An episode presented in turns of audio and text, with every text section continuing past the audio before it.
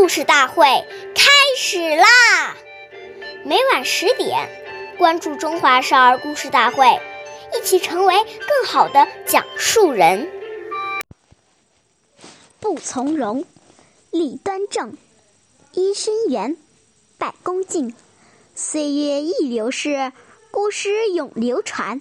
大家好，我是中华少儿故事大会讲述人徐楚曼。我今天给大家讲的故事是《兵部侍郎卢循》第三十三集。唐玄宗在勤政楼宴社，社会结束后，兵部侍郎卢循以为皇帝已经回宫，便平稳地骑马走在楼下。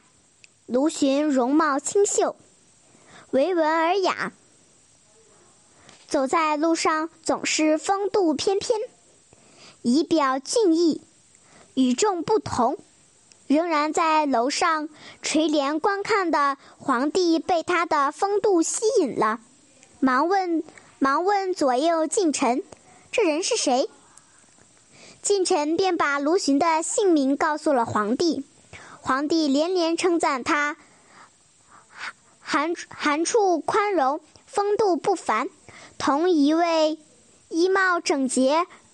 而且又有风度人在一起，我们就会觉得愉快，感到精神焕发。相反，同一个不讲卫生又很俗气的人在一起，就会感到很难受了。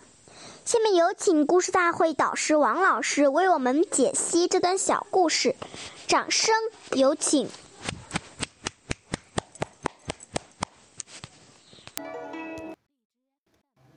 好，听众朋友，大家好，我是王老师。我们来解读一下这个故事。我们说，所谓立如松，行如风，站如钟，坐如弓。一个人的这个外在的形象表现，是与他修养和素质的具体反应。走路稳重。站立端正，说明他是有沉稳、正直、不慌乱、不毛躁的性格。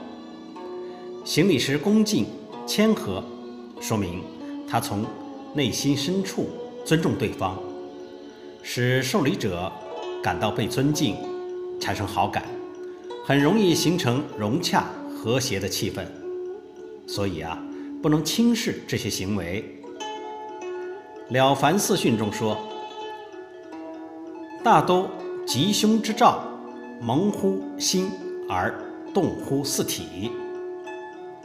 其过于厚者，常祸福；过于薄者，常进祸。”这是告诉我们，一个人的凶福吉祸，通过这些身体的礼节行为，就可以预测。他的将来如何？如果一个人的行为恭敬厚道，那么他必定有福报；如果是轻薄、傲慢、懒散，那么这种人必定会招惹祸患的。好，感谢您的收听，下期节目我们再会，我是王老师。